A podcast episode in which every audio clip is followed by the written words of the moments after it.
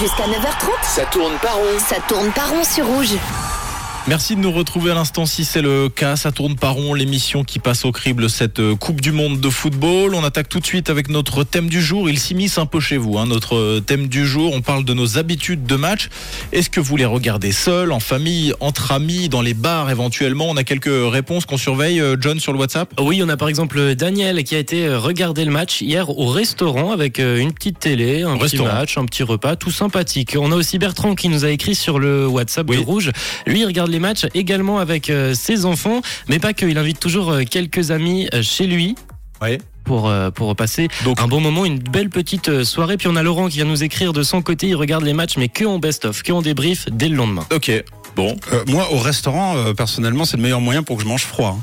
C'est-à-dire que je, je regarde l'écran et j'oublie que j'ai une assiette en bas. Enfin, c'est... Ah, C'est le meilleur moment pour gâcher les, d'ailleurs, les, les deux moments. Je C'est le cas de le dire. Et, et le match et Mais c'est euh, rigolo, j'ai jamais le fait, plaisir moi. de, de, Prends une de- salade. de se restaurer. Oui, c'est vrai. Non, mais je trouve ça bien. J'aimerais bien faire restaurant euh, match, mais c'est vrai que j'y pense pas forcément. C'est pas Ouais. le- Bon, en tout cas, n'hésitez pas à nous donner euh, votre avis. Comment est-ce que vous consommez le football chez vous, dehors Euh, Cette année, c'est vrai, euh, contexte un peu particulier. On en a parlé pas mal lors de la première première émission, avec évidemment des appels au boycott qui étaient nombreux. Et c'est vrai que ça a quand même des incidences sur notre façon de, de regarder les matchs, puisque la plupart des fan zones ont été annulées en Suisse, exception faite de Delémont et de Bulle notamment. Il n'y a pas spécialement de décoration non plus dans les villes. Donc c'est vrai qu'on est un peu en panne d'effer- d'effervescence en ce moment. On voyait également que les bars ne faisaient pas euh, le plein, en tout cas en, euh, en ce début de compétition.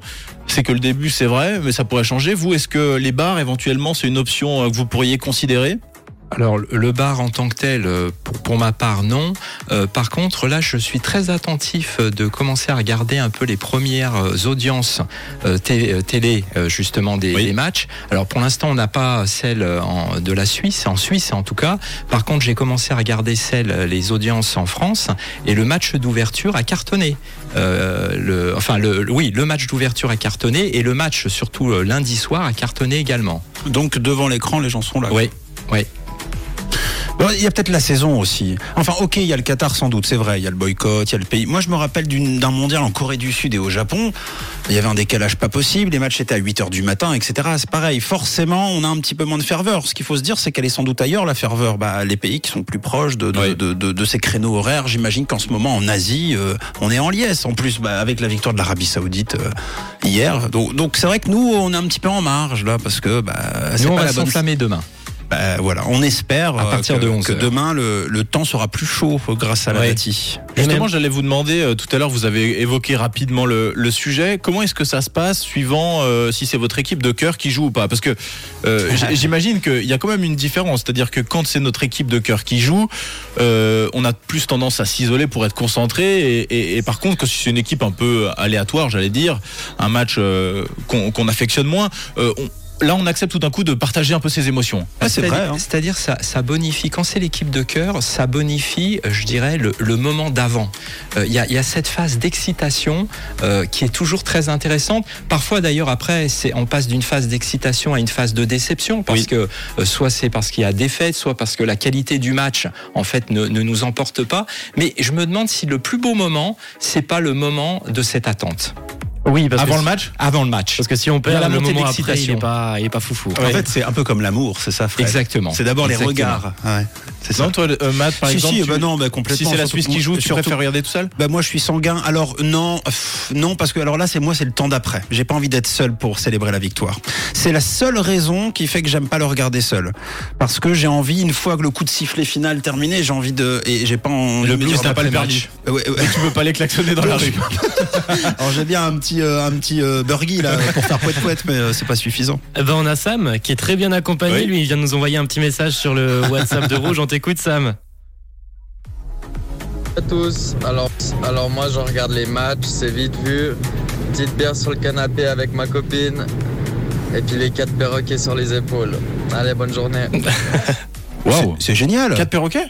Quatre perroquets sur les épaules. Qui répète chaque action. en plus. Bah ouais, faudrait pas qu'ils répètent que, goal, ce que les commentateurs disent. c'est un but C'est un but Mbappé On a quatre fois les Moses dans la maison. Et sinon, du coup, est-ce que vous, par exemple, vous êtes du genre, messieurs, à porter le, maillot de l'équipe que vous supportez quand vous regardez le match? Alors là, euh, surtout pas. hein. Pas. Surtout pas. Non Ça coûte trop cher. Non, ça vrai coûte trop cher un maillot de foot. Non, mais vraiment. Ça, non, ça une n'apporte rien à mon excitation Bon. euh, d'avant-match. Une Et de- écharpe, ouais. Ou au stade. Au stade, oui. Au stade, une écharpe, ou du maquillage, etc.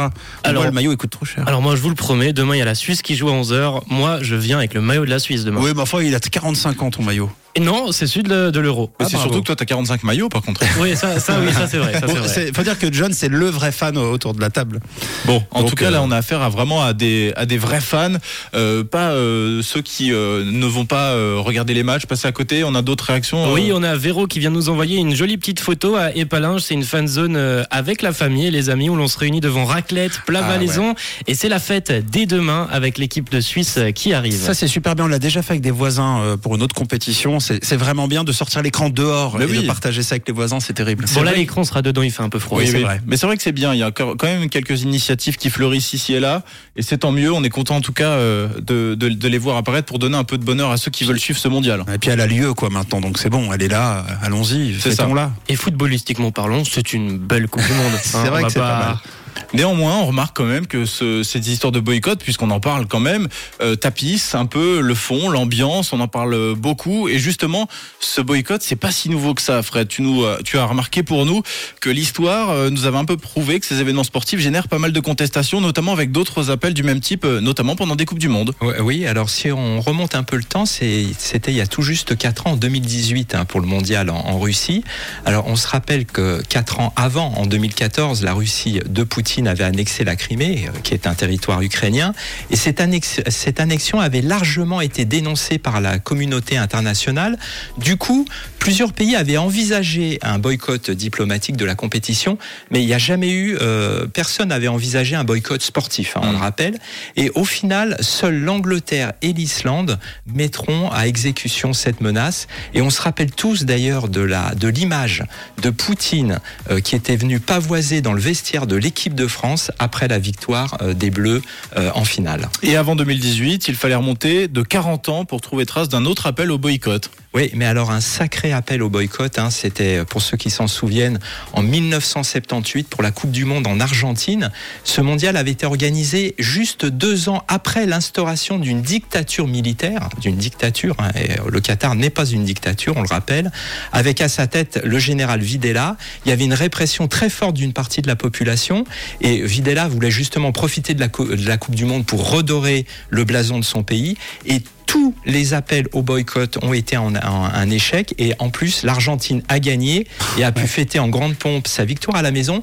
Alors il y a quand même une petite anecdote, on s'en rappelle peut-être, euh, c'est que l'un des plus grands joueurs de, l'histoire du foot, le Hollandais Johan Cruyff, n'était pas allé en Argentine euh, avec l'équipe des, des Pays-Bas. Et beaucoup ont dit c'est parce qu'il souhaitait boycotter la dictature euh, de Videla, mais en fait plus tard il a avoué que c'était pour des questions personnelles puisque lui et sa famille avaient été victimes juste avant le mondial d'une tentative d'enlèvement dans son appartement à Barcelone et c'est pour cette raison qu'il ne s'était pas rendu en Argentine. Et alors, peu de personnes euh, forcément s'en souviennent, mais la Coupe du Monde a connu un conflit entre la Fédération internationale et les pays africains. Oui, alors ça c'était lors de la Coupe du Monde en 1966 en, Ang- en Angleterre et euh, c'était l'époque où le monde venait de se libérer du colon- colonialisme, Mm. on s'en rappelle pas toujours, et la Fédération internationale n'avait pas du tout veni- euh, vu venir en fait cette nouvelle donne géopolitique et en fait elle n'a offert qu'une seule place qualificative pour l'ensemble des nations d'Asie, d'Afrique et d'Océanie.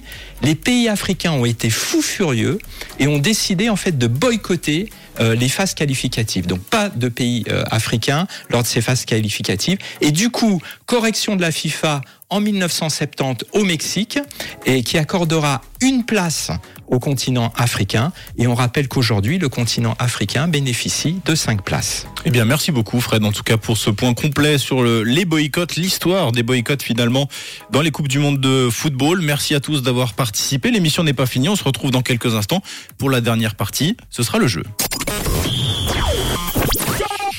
Fribourg-Doha. 7663 km. Ou sinon, écoute rouge.